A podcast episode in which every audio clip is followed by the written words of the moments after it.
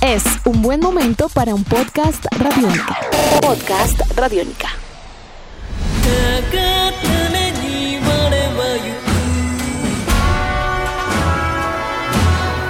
Amigos de Radiónica, sean bienvenidos a una nueva entrega de En Descarga Radiónica, este podcast donde nos encanta charlar, conversar acerca de mundos fantásticos, maravillosos en el cine, la televisión, los cómics, los videojuegos y mucho más. Mi nombre es Iván Zamudio, arroba Iván Zamudio 9 en Twitter y me encuentro con Diego Bolaños, arroba Diego Mao Maestro Diego, ¿cómo va todo? ¿Cómo va la vida? bien, muy pendientes de todo lo que está pasando en estos momentos, todo lo que se está proponiendo en nuestros universos para que nos podamos divertir, podamos hacer crecer nuestra imaginación y es un elemento muy importante. Así que si a usted le gusta todo eso, los cómics, los videojuegos, el manga, el anime, las películas, las series, está en el lugar indicado, ¿no? Sí, señor. En esta oportunidad vamos a hablar sobre anime, sobre animación japonesa, con una serie de televisión que ya lleva un buen tiempo desde haber sido lanzada a través de la plataforma Netflix. Bueno, no, digamos, no es una, se dice que es una serie original, pero lo que hizo Netflix fue comprar los derechos eh, orientales, en este caso, de, estas, de esta serie. Es un asunto como de distribución. De ¿no? Que- que distribución. es una negociación que Para se que encarga de quede- hacer Netflix, ve, hace un scouting y se da cuenta que hay productos que no van a Exacto. llegar.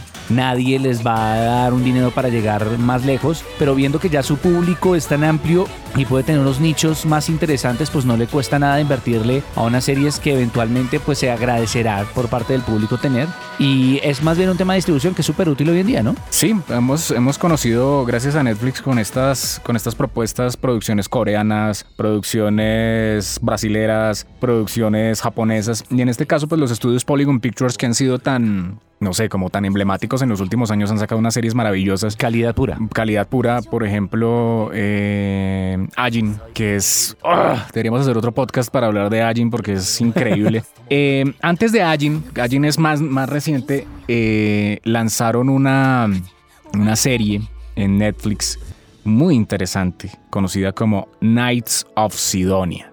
Esto es, Diego, yo la, yo la verdad agregué esta serie al, digamos como a mi lista de reproducción y todo esto, pero la tuve ahí un tiempo, digamos, no le, no le puse como mucho cuidado, pero después de ver Ajin dije, oiga, y por Polygon yo dije, voy a empezar a ver esto. Y la sorpresa fue que me encontré con una serie de ciencia ficción en el espacio, con una serie de tramas políticas, eh, con una serie de elementos extraterrestres, pero con unos elementos de cyberpunk divinos. Muy, muy, muy cercanos también a los cómics europeos de Moebius, con esas estéticas de, pa- de paisajes gigantescos donde uno ve las naves, todos los detallitos, todas esas cosas y quedé pues realmente fascinado. Y una técnica increíble, ¿no? Porque Sí. además eh, la- la- el poder haber, lo mismo que Ajin logró, eh, este cell shade, esta técnica, Claro, ese estilo se ha visto muy... Es como una tendencia también estética hoy por hoy en, en el, en el anime. Pero más allá de eso, Diego, vi la serie, quedé fascinado y me dio por ir a buscar más. Por querer descubrir más qué, qué es esto, qué es esto tan bonito, tan, tan maravilloso. Y pues me encontré con el creador de- del manga, que se llama Sutomu Nihei. Este es un señor que viene siendo como una nueva como de una nueva cepa de mangakas. Pese a que ya, pues el- este señor está por los 46 años, digamos que empezó ya hace un buen tiempo con un éxito rotundo en Japón y hasta ahora pues está llegando como a tener el, impacto a nivel internacional como artista. Tanto así que hace, hace muy poco tiempo lo invitaron también a- el año pasado al, en 2016 a la, a la Comic Con de San Diego por el, el- el efecto que tuvo, por supuesto, con, con Knights of Sidonia en, en Norteamérica. La serie se volvió exitosísima, aclamada, todo el mundo empezó a hablar de esa serie, de los mechas. Es que tanto así cuando Netflix compró los derechos, eh, no se preocupó tanto por la segunda temporada y tocó hacer un tiempo de espera Sí, para la segunda temporada porque fue demasiado exitosa. Y Sutomu Nihei dijo hace poco que, que posiblemente haya una tercera temporada, pero que habría que ver. Porque la serie le dieron como un ending, pero lo dejaron abierto. Pero entonces yo ahí automáticamente me metí a Amazon y dije, no, voy a comprar los mangas. Ya. así, así de una vez. Y súper contento. He empezado a leerlo y hay muchos detalles, pero la adaptación sigue siendo muy fiel. Y, y Knights of Sidonia es, no sé, es una cosa que a mí me, me revitalizó y al final de la serie yo quedé como, no sé, como con ese sentimiento, con esa sensación como después de haber visto Tecnoman hace muchos años cuando fui niño y la vi y Tecnoman. quedé como, sí, sí, o sea, esto es increíble que haya como robots así de nuevo. sea, ¿cómo es No, y además con una atención al detalle diferente. Cuando el creador tiene una, tiene una introducción al arte, porque la parte del diseño y la arquitectura también es un arte, es muy útil porque lo impregna y, y su atención a los detalles es tan chévere es porque el mundo en el que está es un personaje. Sí. Y es, es la interacción de los humanos con eh, su entorno que no es tan explorada en otras obras de ficción. Entendamos. Y es que normalmente uno se fija en la historia, pero, pero, pero el lugar no tiende a tener un efecto tan claro como en la obra de, este, de, de, de- eh, sobre la personalidad de, las, de los, de los personajes, sobre las cosas que suceden, de la forma en que sucede. Digamos, a mí me parece increíble cómo Nihei logra y cómo logran en Knights of Sidonia eh, cuando se van de paseo dentro de la Sí, misma sí. dentro de la misma como colonia cómo, cómo logra darle a uno esa percepción de que aún dentro de un entorno cerrado la gente puede cambiar de ambiente para tomarse lo que podemos llamar entre comillas unas vacaciones fue muy interesante cómo se planteó eso y cómo, cómo uh, solo un arquitecto piensa de qué forma las estructuras en las cuales uno se encuentra tiene un impacto en la, en la forma en que uno desarrolla su vida en el mundo Mire, es que eso es tan sencillo como, como lo que hizo Will Eisner con sus cómics, que es contar, eh, por ejemplo, con Spirit.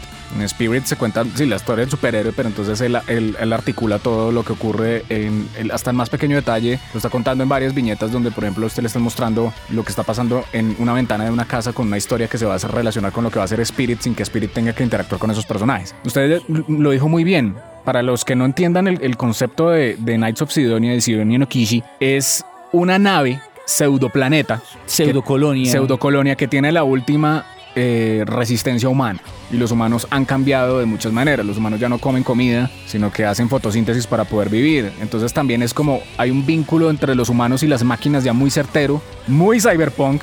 Pero es un cyberpunk ya muy, muy fresco. O sea, también no es como el, el cyberpunk ochentero de que tiene No como es- teoría no vieja, es ni sino una es distopía, nueva. ni una utopía, no es, no, no cumple con los mismos elementos. De hecho, la humanidad de los personajes es diferente. Sí. Uno no siente que sean humanos como nosotros, siente que sí son Piensan personas diferente. muy diferentes. Es que es como si uno pensara en compararse con eh, humanos en el medioevo o humanos en la antigüedad. Obviamente nuestra forma de pensar, de concebir, de vivir, de sentir es completamente distinta. Y hay una cosa muy bonita, el protagonista que es eh, Nagate Tanisake, Tanikase, perdón, Tanikase, Nagate Tanikase, él es un humano como nosotros, despierto en un mundo que no entiende, pero este hombre se va a convertir en la última esperanza por su abuelo.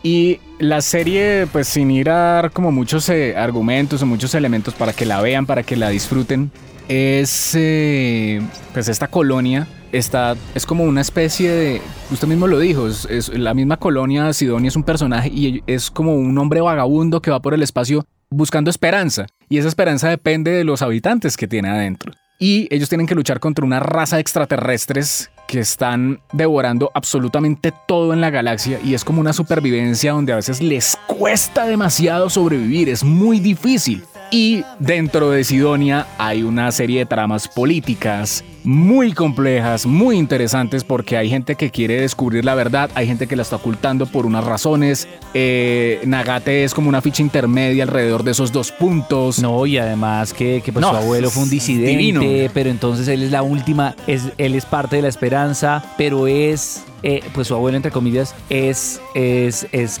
quien para algunos fue el enemigo. Hay, una, hay, hay unas complejidades, como usted dice, sociales, políticas, argumentativas, incluso de misterio, desde la perspectiva de ciencia ficción, eh, el, el mismo tema de poder entender al enemigo, que es muy presente pues en muchas otras obras de ficción, pero en esta es muy interesante porque logra tener como una conexión, es, es, es muy, muy bien desarrollado. Y también el, el romance. La- la- los romances en la serie, o sea, y es es súper complejo porque es como yo quiero a esta persona, pero la pierdo en un combate. Y ahora, Además que uno no ¿y ahora esperaba ¿qué que- quedo? que Ahora, ¿qué, hago? forma. Claro, ¿qué, qué hago? ¿Qué, qué, qué va a derivar de mí? Sigo teniendo sentimientos porque estoy descubriendo el amor y lo encuentro y lo pierdo en, en- en- en un momento inesperado. Pasan de todo, los extraterrestres se vuelven aliados. eh, mejor dicho, son unas tramas increíbles y el manga lo ha complementado muy bien. Voy en el tercer tomo y estoy dichoso. Sí, es, es una cosa impresionante. Próximamente en Netflix se va a estar estrenando eh, una película llamada Blame, que es basada en otro En manga otra de las obras de- de Tsutomu Nihei. Y hay una cosa bien importante. Si están escuchando este podcast, vean Knights of Sidonia Y fíjense en una referencia que hay de una de las empresas de tecnología que aparece en Knights of Sidonia, que es la que se encarga de ensamblar todas las naves y todas esas cosas. Esa misma De la que es empresa, heredero el, el Sí, sí, sí. antagonista. esa empresa eh, aparece en referencia en Blame, porque también tiene cosas. Es más, hay un capítulo en Knights of Sidonia que ellos aparecen viendo eh, Nagate y, y- pues los que rentan una, una casita ahí en, en un suburbio en, en- en Sidonia y prende- arranca el capítulo y aparece una escena como de una, de una cosa de ciencia ficción como a lo Blade Runner, que parece un hombre con un brazo cibernético disparando contra una, contra una criatura, una cosa que se ve como otra animación, se, se siente el- el- el- la Se siente estética diferente. Locans. Y uno dice, ¿qué es eso? Eso- pero eso no es de Knights of Sidonia. Entonces muestran y son ellos viendo un DVD de una película. Claramente Y es Blame. Blame. Entonces yo quedé como, wow, ¿qué es esto? Entonces también es como un, o sea, Tsutomu Nihei también está pensando en transmedialidad y en contar historias que de una u otra manera están conectadas por guiños, por intertextos. Entonces, este autor, este señor apenas con sus 45 años ha creado seis historias, que son Blame, Noise, Avara, eh, Biomega, Knights of Sidonia y una que se llama Ningyo no Kuni. Y son historias que, que han sido un éxito dentro de las publicaciones en, en Japón de manga y que están llegando con un impacto fuertísimo a Norteamérica.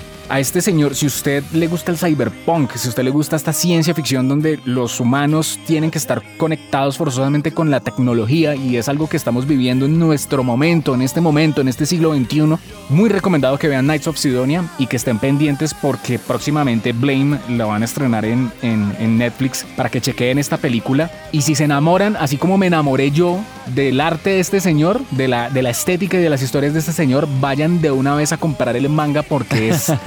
no, de verdad, es una, es, una cosa que a mí me refrescó tanto que ya me considero fanático de este señor. Es que es muy importante ser la oportunidad de explorar un diseño de personajes no convencional para lo que la gente está acostumbrada a recibir en este lado del mundo desde Japón. Y además de eso, pues una obra que por lo menos en el caso de Netflix ha sido tratada con cariño porque además, insisto, el doblaje eh, sirve mucho para que muchas personas que tal vez no son tan fanáticas se aproximen a él, está muy bien realizado, muy bien desarrollado. Y, y así la gente puede, como usted, que la tenía en lista de espera y no la había visto, denle la oportunidad y va a ver que se estaba perdiendo una joya bien interesante. Nuestros podcasts están en radionica.rocks, en iTunes, en RTVC Play y en nuestra app Radionica para Android y iPhone. Podcast Radionica.